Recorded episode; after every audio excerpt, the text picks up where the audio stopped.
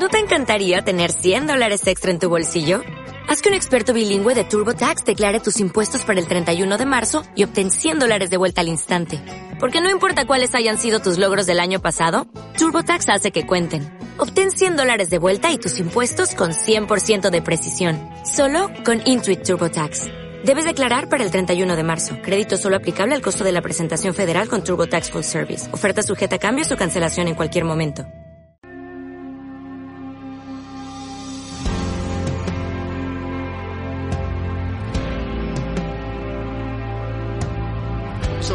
Nuestro mensaje en tres pasajes de la Biblia muy importantes. Primero vamos a ir al capítulo 3 del libro de los Hechos.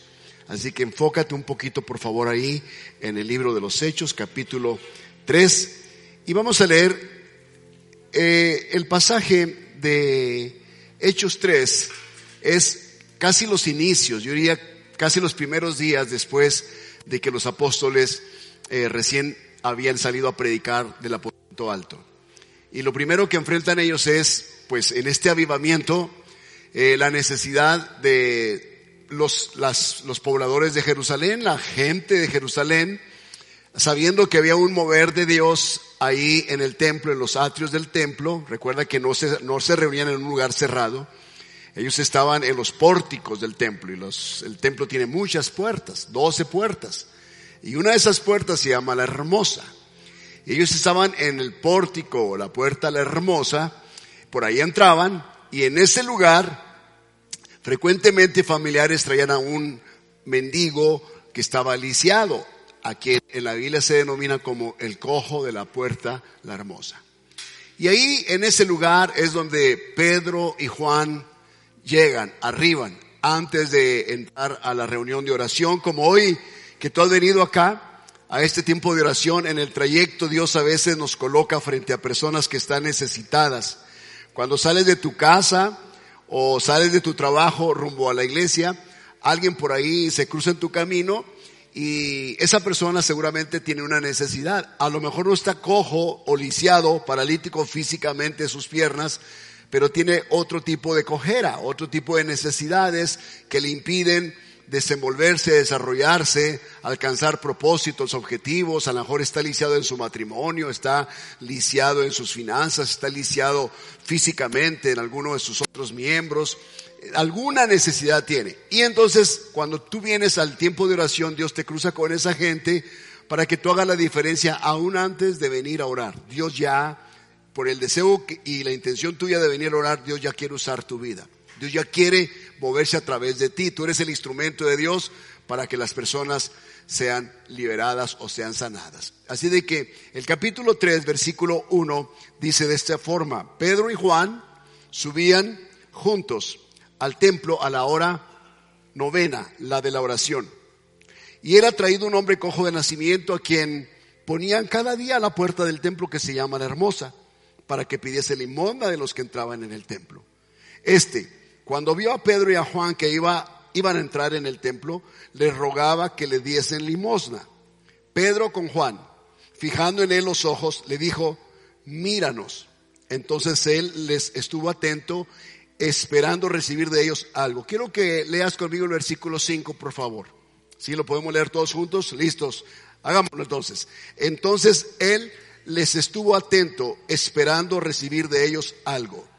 Más Pedro, dijo, no tengo plata ni oro, mas lo que tengo te doy. En el nombre de Jesucristo de Nazaret, levántate y anda.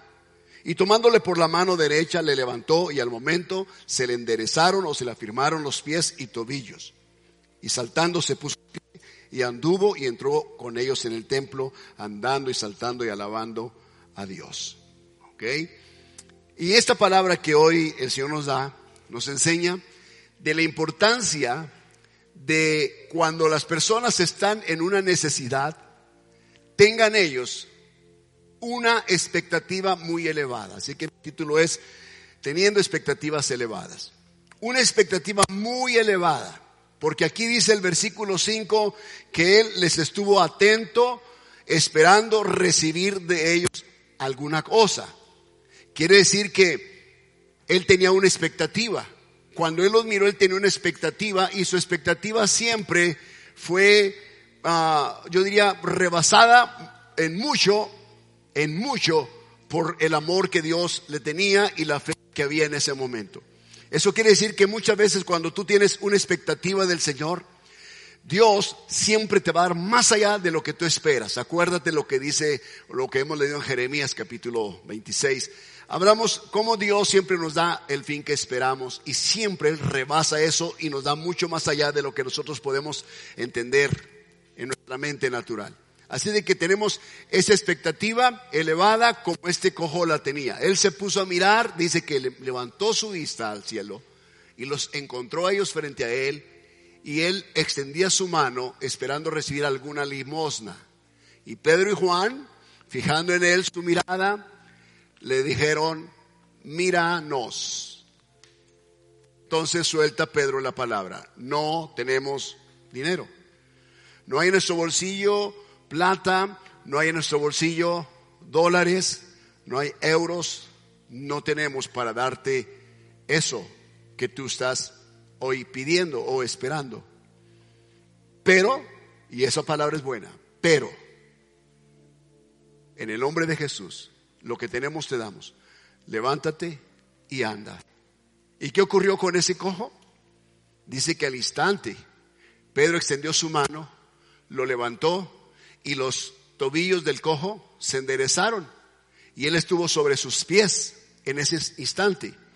Pero él tenía una expectativa elevada y Dios rebasó por mucho lo que unas cuantas monedas no podrían haber logrado en él, lo que una, unas cuantas monedas de plata o algo de oro pudiera haber hecho en él, lo hizo simplemente la fe que tenía Pedro y Juan.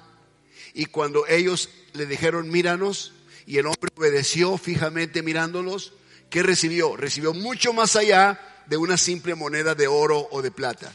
Y Dios así es con nosotros.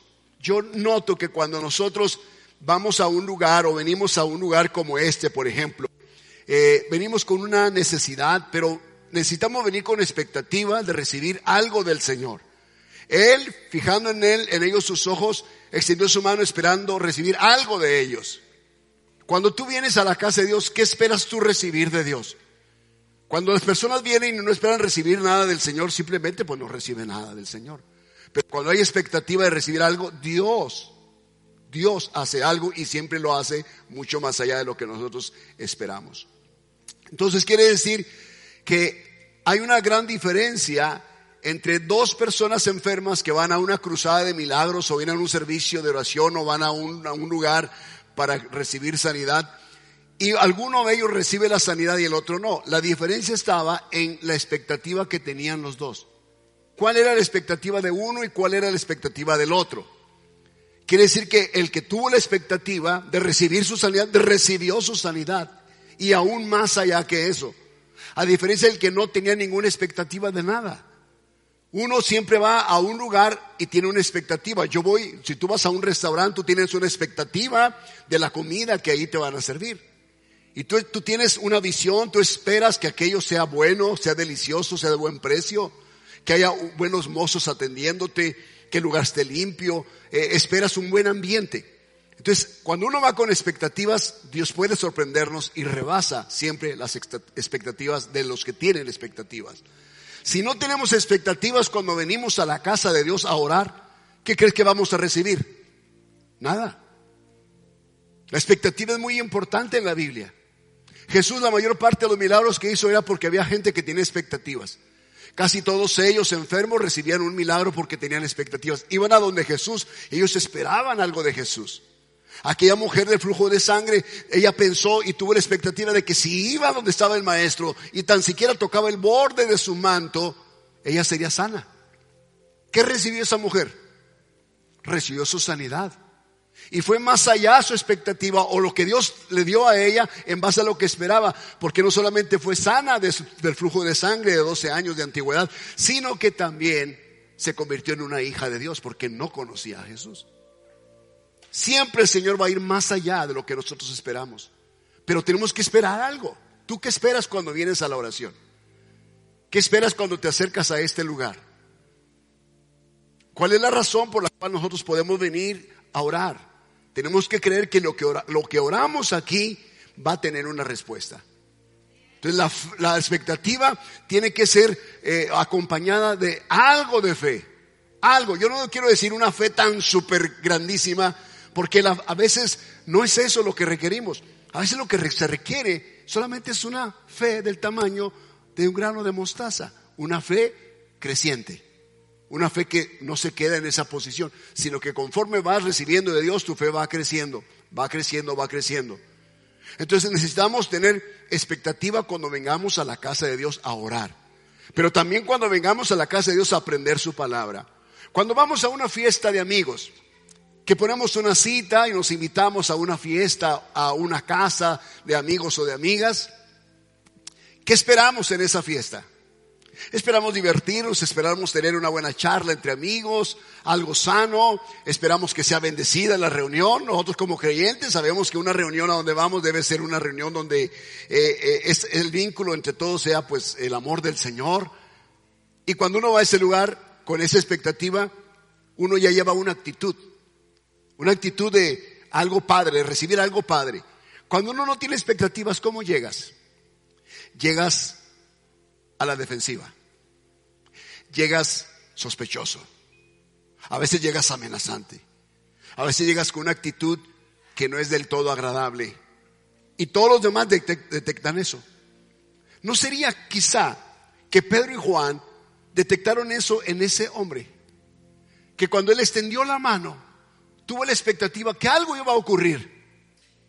A lo mejor, a lo mejor el hombre, porque no dice que él les dijo, no, les, no, dice que él les dijo, denme dinero o algo. La Biblia dice que él extendió la mano porque era común que los mendigos extendieran la mano y al extender la mano significaría que ellos necesitaban alguna limosna. Pero la limosna que recibió fue mucho más allá de esas monedas. ¿Y no será que desde ese momento él ya tenía una expectativa, ya esperaba algo cuando los vio, dijo, aquí está mi oportunidad de recibir algo? Tan así fue que cuando él se puso en pie, saltó y entró en el templo saltando y alabando a Dios y todo el pueblo se regocijó al ver que era el cojo que estaba siempre a la puerta la hermosa.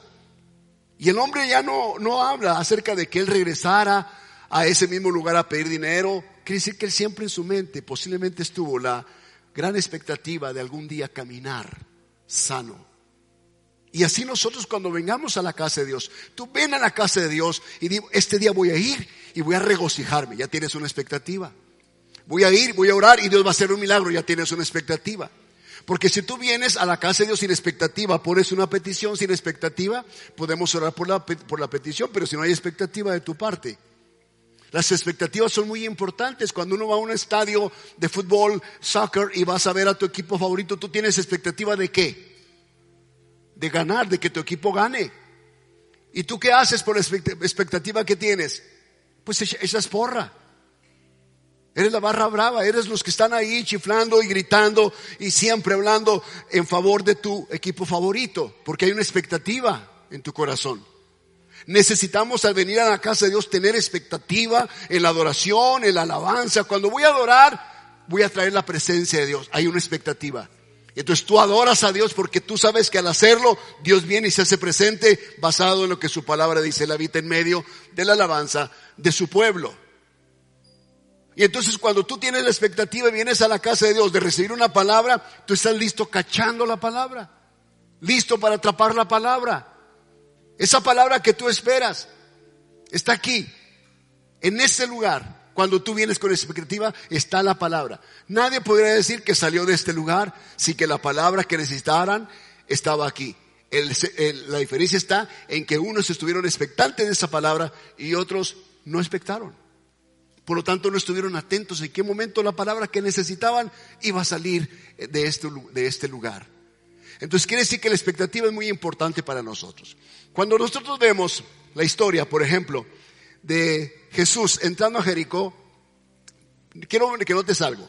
Los dos pasajes que te voy a leer enseguida, que uno es Lucas 19, el otro es Marcos, en los dos pasajes Jesús llega a Jericó.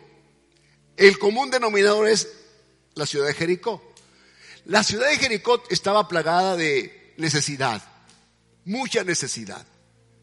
Porque Jericó, desde el tiempo que Jericó fue destruida, cuando Josué lideró aquel ejército israelita cuando cruzaron el mar, el río Jordán, y destruyeron Jericó, había una palabra sobre Jericó. Jericó nunca más sería reedificada. Sin embargo, en el tiempo de Jesús vemos que Jericó existía. Pero Jericó existía, pero tenía muchos conflictos, muchos problemas. Hay muchas historias surgidas de Jericó. Estas dos son unas de ellas. Y allí en Jericó estaba un hombre llamado Saqueo. El capítulo 19, si tú lo lees conmigo, por favor, en tu Biblia, capítulo 19, versículo 1 al 5. Vamos en tu Biblia, por favor. Lucas 19, del 1 al 5. Habiendo entrado Jesús en Jericó, iba pasando por la ciudad.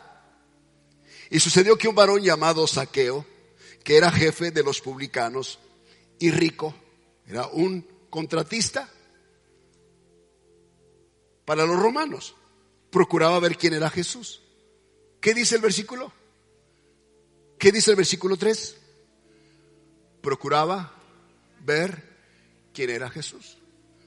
¿Qué significa procurar? Que él tenía una expectativa, él esperaba, esperaba, tenía la expectativa de ver quién es Jesús, de qué se trata, por qué tanta gente lo sigue, por qué tanta gente habla de él. Tenía la expectativa de ver quién era Jesús. Luego, pero no podía a causa de la multitud, pues era pequeño de estatura. Eso significa que cuando uno tiene expectativa, siempre va a haber obstáculos para que uno desista de expectar. Siempre va a haber obstáculos frente a ti. Para Saqueo, el mayor obstáculo era la multitud. Era mucha la gente que rodeaba a Jesús y él no alcanzaba a verlo. Para él era su estatura, la condición física que tenía. No le permitiría verlo. Así que como él era tan pequeño y no podía a causa de la multitud, por el nivel de expectativa que él tenía, tuvo que haber hecho algo. ¿Y qué hizo? Corrió y se subió a dónde? A un árbol sicómoro. Y ahí en ese árbol sicómoro, como una especie de higuera, vamos a, decirlo así, de tallo y de rama fuerte. Él se sube para verle, porque había de pasar por allí. Quiere decir que cuando uno tiene expectativas, siempre va a haber algo que trate de obstaculizar que lo que tú expectas no llegue, no lo recibas. Siempre va a suceder eso. Así que tú esperas venir a la iglesia para que Dios te hable, para que tú adores, para que tú ores, para que tú recibas un milagro. Y en el camino siempre habrá una obstrucción. Siempre habrá obstáculos. Debes saber eso. No te rindas entonces ante eso, porque Saqueo no se rindió. Saqueo pudo haber dicho, pues ¿cómo le hago? Estoy tan, tan chaparro, soy tan enano, ¿cómo le voy a hacer? Ni modo que me estire yo, ¿qué voy a hacer? No. Saqueo no se rindió ante los obstáculos que tenía, sino que él pensó, ¿cómo le hago? Tengo que ser más astuto que los obstáculos. Y decidió subirse al árbol sicómoro. Y ahí en ese lugar esperó el momento cuando Jesús pasaría. ¿Y qué sucede en el versículo? Dice, cuando llegó Jesús a aquel lugar, mirando hacia arriba, le vio y le dijo, saqueo, date prisa, desciende porque hoy es necesario que pose yo en tu casa. Mira, toda la gente que estaba alrededor de Jesús, la multitud que, le, que, le, que se amotinó alrededor de Jesús, no recibió nada. ¿Por qué es que no recibieron nada? Porque seguramente no tenían una expectativa como la de saqueo. Jesús, no, eh, Jesús estuvo frente a él y a ninguno le dijo, quiero estar en tu casa. Hey, mi hijo, hoy quiero ir a tu casa. ¿Sabes qué? Prepara el café porque voy a tomar café contigo. Prepara la carnita asada porque voy a comer contigo. A ninguno le dijo eso. Solamente a Saqueo. Porque Saqueo, por lo que él hizo, habla de que tiene una expectativa muy elevada. Y Jesús rebasó en mucho la expectativa de Saqueo. Porque no solamente Saqueo tomó la iniciativa de decirle o de autoinvitarse a la casa de este fulano.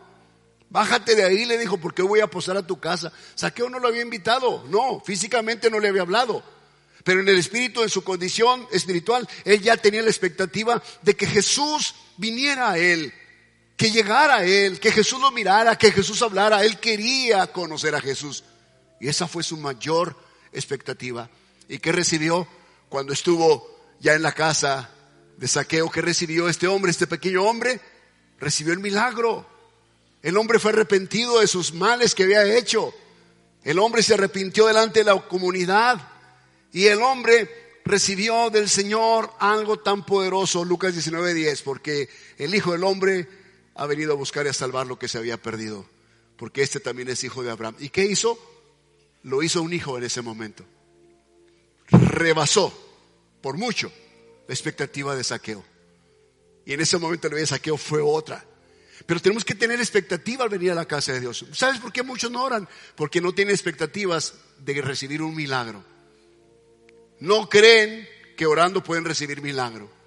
Se rinden rápidamente porque han orado dos, tres veces, quizá tienen meses orando por algo y simplemente se rinden, ya no continúan orando. No saben que a lo mejor este día este día que dejaron de orar sería la última vez que Dios escucharía su oración antes de darle la respuesta a su necesidad. Y simplemente desisten de hacerlo. Muchos dejan de asistir a la iglesia porque piensan que Dios no ha contestado sus necesidades en todo ese tiempo que llevan.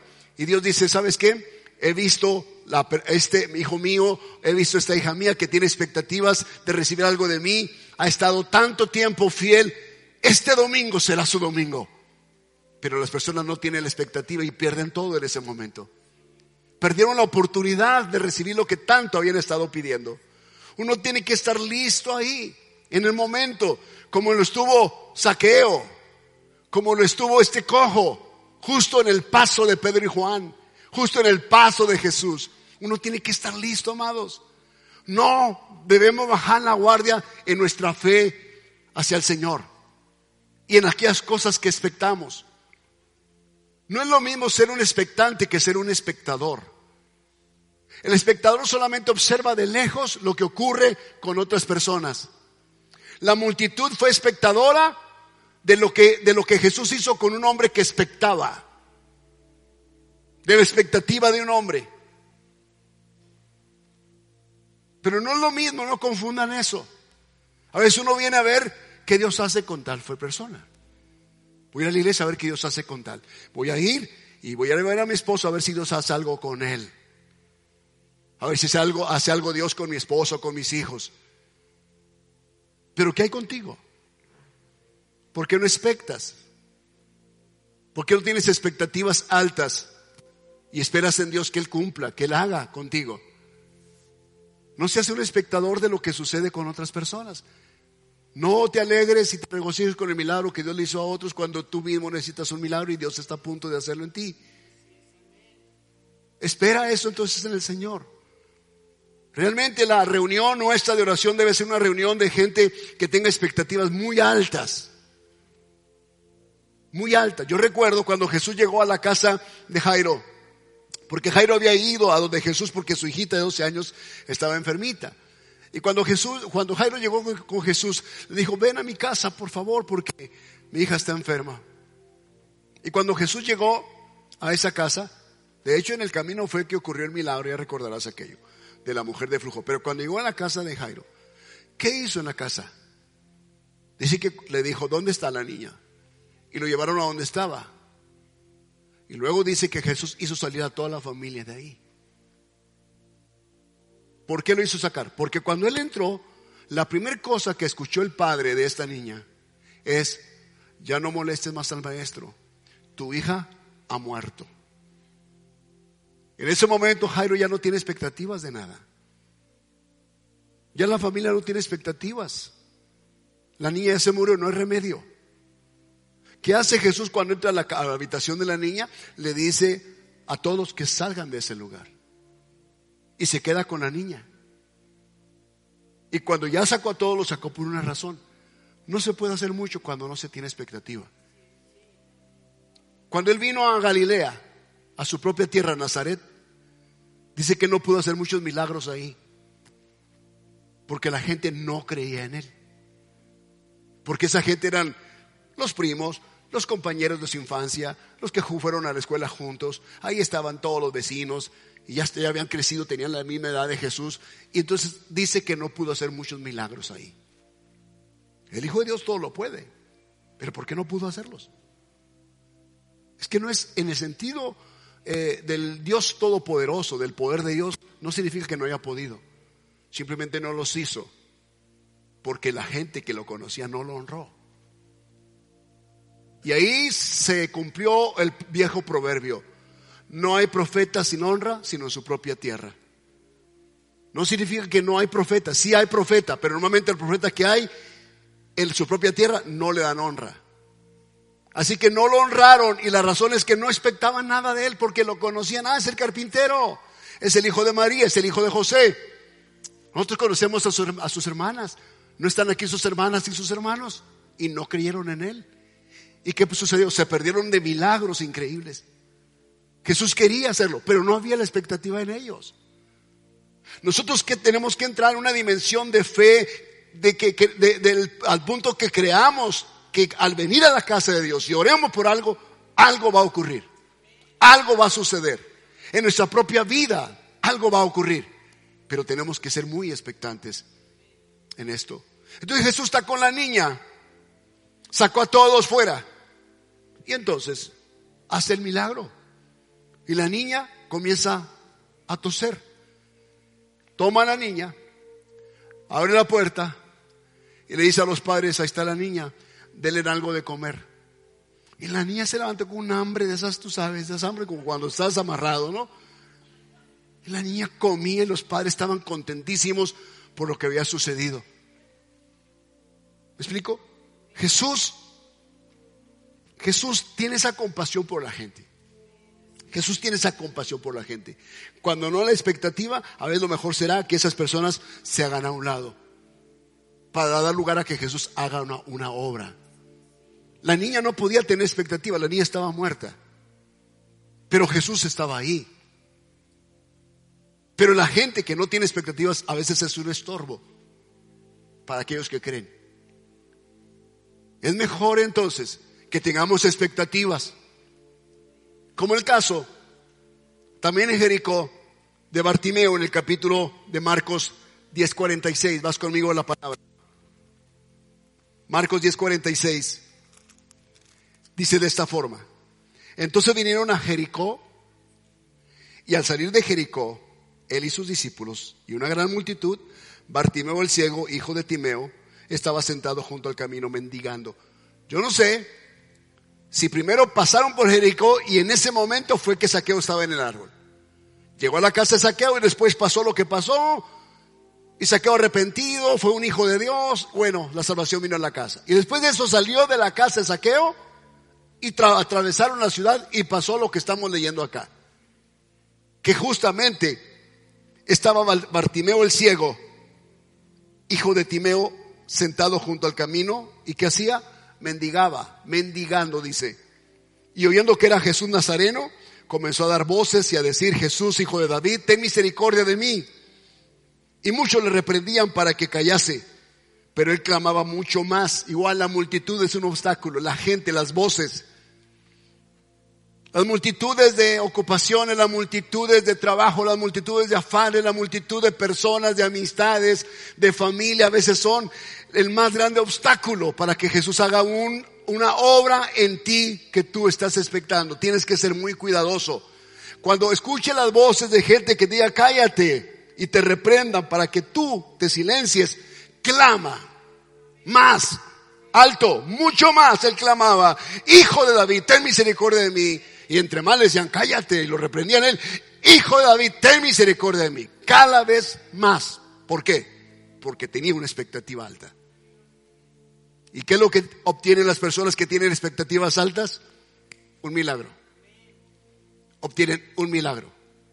Y dice el versículo, entonces Jesús deteniéndose, mandó llamarle, como que Jesús lo hizo adrede.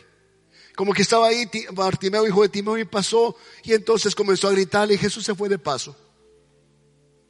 Probando su, su, su nivel de expectativa, probando si realmente él tenía esa fe, si él realmente quería ser sanado, viendo esos detalles. Y cuando ya vio que a pesar de la multitud que le reprendía, él no se cayó, sino que insistió más, Jesús dijo, aquí hay un candidato para un milagro.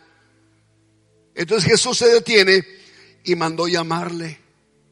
Y llamaron al ciego, diciéndole, ten confianza, levántate, te llama. Qué diferente es la voz de la multitud que te reprende. a las voces que vienen de parte del Señor, cuando Él dice, ven, levántate, te llama. Qué diferente es. ¿Notan eso? Va a haber muchas voces que van a tratar de aplastarte, voces que van a tratar de destruirte. Mira, no te rindas, por favor. En tu afán de servir a Dios, en tu ocupación de servir al Señor, no te rindas ante las voces de las personas que se levantan contra ti reprendiéndote, insistiéndote que dejes de servirlo, de honrarlo, de hacer lo que Dios te llamó a hacer. Por favor, no se rindan, insistan, insistan. El milagro está a las puertas. Y dice aquí claramente, él entonces arrojando su capa, se levantó y vino a Jesús. Cuando uno es niño escucha una historia como esta, lo primero que te, hace la idea cuando dice que arrojando la capa al instante, te imaginas así como Batman chiquito que arroja la capa, ¿no? Pero el hombre tenía una capa sobre su cuerpo. Su capa era la insignia, su sello de la mendicidad, de la pobreza, de la ruina, de la ceguera, de la enfermedad incurable. Era la marca de que este hombre estaba destinado a vivir una vida muy, muy terrible. Cuando él se deshace de esta capa, habla de que él había en ese momento entendido que estaba a punto de cambiar su historia. No más. Y todavía estaba ciego. Todavía no era sanado. Y aventó la capa diciendo, hasta aquí llegó esto. Yo no más voy a conformar a vivir de la compasión o la lástima de las personas. Y así el hombre se levantó y entonces vino a Jesús. Y respondiendo Jesús le dijo, todavía, todavía, para ver el nivel de expectativa que tenía, ¿qué quieres que te haga? Yo a veces digo, Jesús se pasó, se pasó. A un ciego le pregunta, ¿qué quieres que te haga? No, pues si yo un sándwich, alguna torta, algo, no. ¿Qué quiere un ciego que uno haga con él? Pues un milagro para recuperar la vista. Un milagro para que esa necesidad ya no exista. Así que Jesús le hizo la pregunta y el ciego le dijo en el versículo 51, maestro, que recobre la vista, que recobre la vista, que recupere la visión. Está diciendo, maestro, quiero recuperar mi visión. Que dice el versículo, termina, Jesús le dijo, vete, tu fe te ha salvado. Una fe expectante, una expectativa alta, y enseguida recobró la vista y seguía a Jesús en el camino.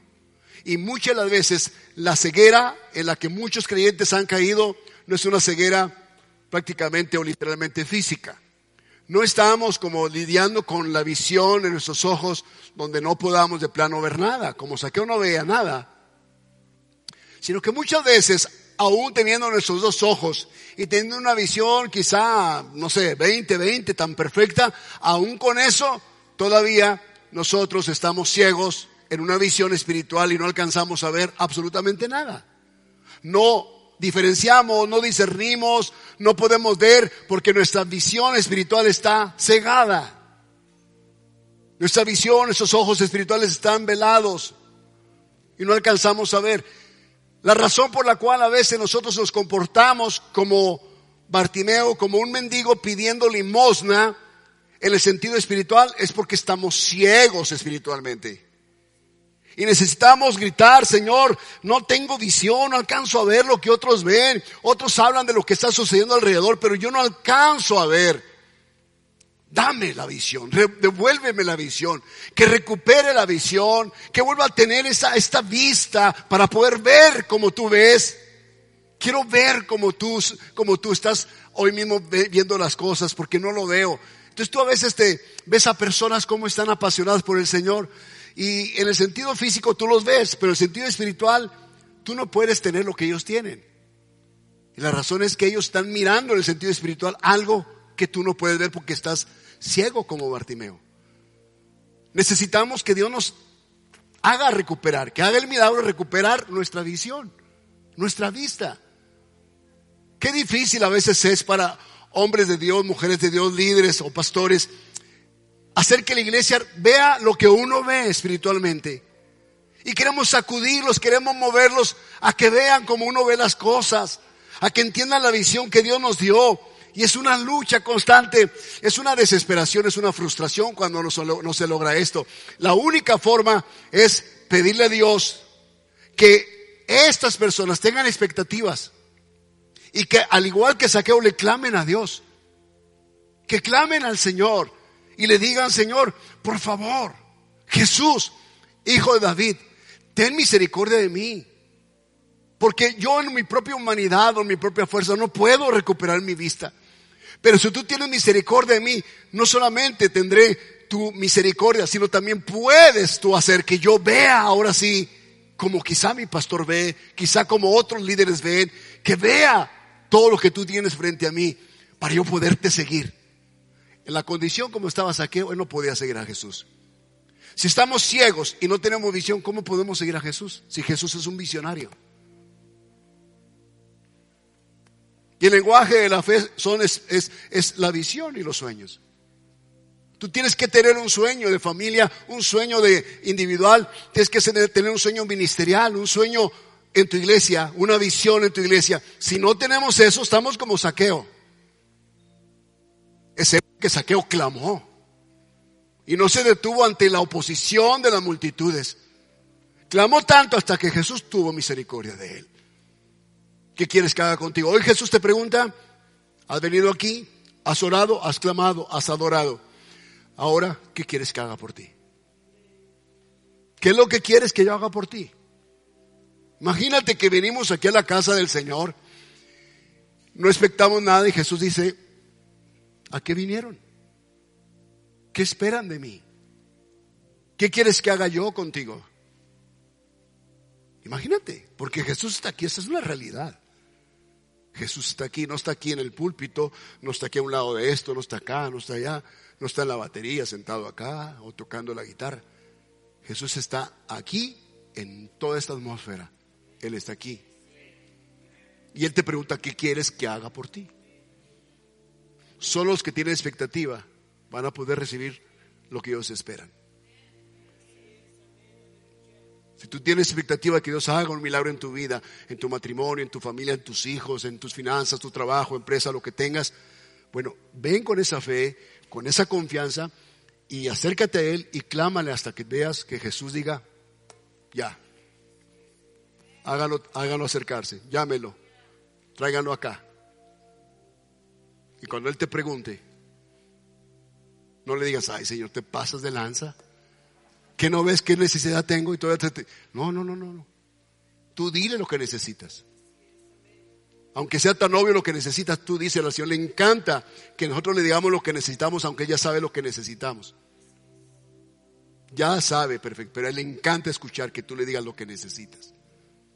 Y eso no es una forma que Dios quiere atormentarnos, sino es la forma que Él mide también tu nivel de expectativa. Y hoy estamos aquí y has venido acá y debe ser una persona con expectativa. Cada vez que vengamos a este lugar, iglesia, vengamos con una expectativa. Voy a ir a la casa de Dios y voy a alabar a Dios con todo mi corazón. Y voy a tener expectativa de que Dios me va a tocar y me voy a gozar. Y la frustración y la ansiedad y la depresión, todo eso se va a ir de mi vida.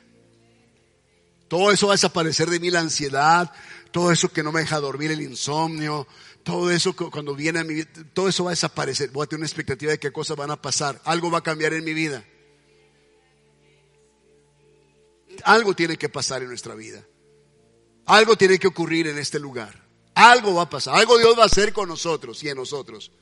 Si tenemos expectativa. No te acostumbres a vivir como vives. No te acostumbres. Es muy fácil acostumbrarse a vivir una vida como un cojo, extendiendo la mano, como un ciego, extendiendo la mano, viviendo la caridad. Es muy fácil. Se acostumbra uno a eso, a no trabajar, a no esforzarte, a que te lleven y te dejen sentado ahí. Es muy fácil, no se acostumbre. En el sentido espiritual, no te acostumbres a eso. Siempre en los dos casos. Dice que Pedro, extendiendo su mano, lo tomó de la mano y lo levantó. No lo dejó ahí. No le hizo el milagro para que se quedara igual. A Saqueo lo bajó de ese lugar y lo llevó a su casa. No lo dejó ahí. A Bartimeo no lo dejó postrado en el camino. Fueron por él y lo levantaron y lo trajeron donde Jesús. No te acostumbres, es muy fácil quedarse en esa posición. Pues es que yo soy cristiano, los demás que oren, los demás que canten, los demás que sirvan. Yo voy y me siento y disfruto y está bien, todo está bien. No te acostumbres a eso. Ese no es el plan de Dios. Ten expectativa. Ten expectativa. Siempre esperando algo, algo va a ocurrir. Ven y canta al Señor esperando que algo ocurra. Adora esperando que algo ocurra. Ora esperando que algo ocurra. Escucha la palabra esperando que algo ocurra en tu espíritu. Y créemelo, algo va a ocurrir en el nombre de Jesús. Amén. ¿Tú lo crees? Aplaudamos. Pongámonos en pie en esta noche. Todos en pie en esta noche. Señor, aquí estamos expectantes de lo que tú vas a hacer. Hemos orado a ti, Señor, en esta noche. Hemos clamado a ti. Hemos venido a tu casa expectantes de lo que tú vas a hacer en nuestra vida. Cierra tus ojos, empieza. No seas espectador, sé expectante. Ten expectativas de Dios. Empieza a clamar a Él con tu voz. Empieza a levantar tu voz, tus manos al Señor. Dile, Señor, como ese cojo levantó su mano, alzó su vista esperando recibir algo de ellos. Como ese Bartimeo que levantó su rostro y levantó su voz diciendo, Jesús, hijo de David, ten misericordia de mí. Como ese saqueo que se subió a un árbol procurando ver quién era Jesús. Así tú tienes expectativa hoy y Dios va a hacer algo en tu vida. Dios va a hacer algo en ti si tú lo crees. Dios se va a glorificar en tu vida. Sea enfermedad lo que traigas en el nombre de Cristo se va. Se va de tu cuerpo. Expecta hoy salud. Expecta hoy bendición. Expecta hoy la llenura del Espíritu Santo. Expecta hoy la gracia de Dios sobre ti. Expecta hoy la bendición de Dios sobre tus hijos, sobre tus hijitos. Expecta hoy en esta hora, en el nombre de Cristo. Levanta tu voz, levanta tus manos. Expecta, expecta, hoy expectamos. En el nombre de Cristo Jesús. Estamos esperando, esperando, esperando que se mueva el Espíritu de Dios en este lugar y en la vida de cada uno de nosotros. En el nombre de Cristo Jesús, yo hoy hablo a la enfermedad y le ordeno en el nombre de Cristo que salga de los cuerpos, que salga de ese cuerpo en el nombre de Jesús, sanos en el nombre de Cristo, sanos en el nombre de Jesús. Hoy toda ceguera se va. Dile, Señor, que recupere mi vista. Dame la visión. Vuélveme a dar la visión, Señor, que perdí. Quiero ver como tú ves. Dame tus ojos, Señor, para ver cómo tú ves. Vamos, dile, Señor, quiero volver a tener esa pasión que perdí. Dame pasión, Señor. Expecto hoy pasión en mi corazón. Dame pasión, Señor. Levanten su voz aún más, aún más. Esfuérzate un poco como Bartimeo. Jesús, hijo de David, ten misericordia de mí. Jesús, hijo de David, ten misericordia de mí. Aún, aún tu voz se puede escuchar en este recinto. Aún, amado, no tengas pena. ¿Tú crees que un ciego que ha vivido años en la ceguera le va a dar vergüenza decirle a Jesús, Jesús, sáname? Jesús, libérame. Jesús, restaurame. ¿Tú crees que Saqueo cayó su voz por aquellos que lo reprendieron? ¿Tú crees que se amedrentó por la oposición de la multitud? No, al contrario, cuanto más lo trataban de callar, más él clamaba, Jesús, hijo de David, ten misericordia de mí, ten misericordia de mí. ¿Qué tan alto puedes levantar tus manos en esta noche? ¿Sabes qué terrible es no poder levantar las manos? ¿Sabes lo que es tener el brazo o el antebrazo pegado y no poderlo levantar? Hoy si tú puedes levantarlo, hoy levántalo. Hoy si tú tienes voz como saqueo, hoy tú puedes hablar a Jesús. Si tienes voz como Bartimeo, si tienes voz como aquel cojo, Hoy tú puedes clamar a Jesús y Jesús hará un milagro en tu vida. En el nombre de Cristo Jesús, esta iglesia te ama. Esta iglesia, Señor Jesucristo, te adora, te honra, te sirve. Espíritu Santo, y honramos tu presencia en este lugar. Honramos tu presencia en nuestro medio. Tú eres el Señor, tú eres el Salvador, tú eres el Rey sobre nuestro corazón. En ti esperamos, en ti esperamos, en ti esperamos.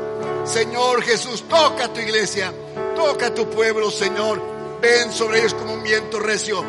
Ven sobre ellos, Señor, e inúndalos con tu presencia. En el nombre de Cristo Jesús. Que el que vino esperando recibir algo de ti, lo reciba y salga de este lugar bendecido con un milagro. En el nombre de Cristo Jesús. Te adoramos, Señor. Te adoramos. Amén.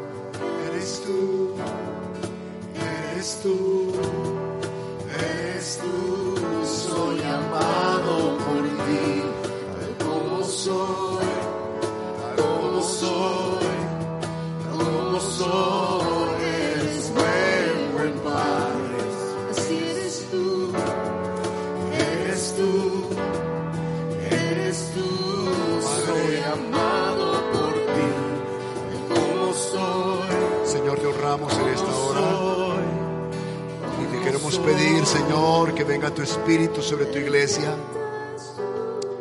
Que sobre cada uno de tus hijos repose tu Espíritu Santo.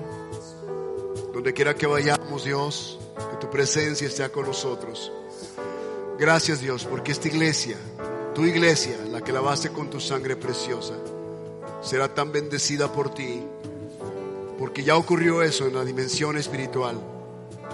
Y veremos tu mano manifestarse con gran poder y gloria en medio de nosotros, en milagros, prodigios y portentos, en maravillas. Veremos tu Espíritu Santo moverse de una forma tan sobrenatural sobre cada uno, porque va corazones expectantes, Señor, de un mover tuyo. En el nombre de Cristo Jesús, oro por aquellos Dios que están enfermos en casa. Que venga, Señor, espíritu de sanidad sobre ellos, sobre Reina Zazueta, Padre, sobre Javier Valenzuela. Que sean sanados totalmente en el nombre de Jesús. Gracias, Dios, por tu obra redentora.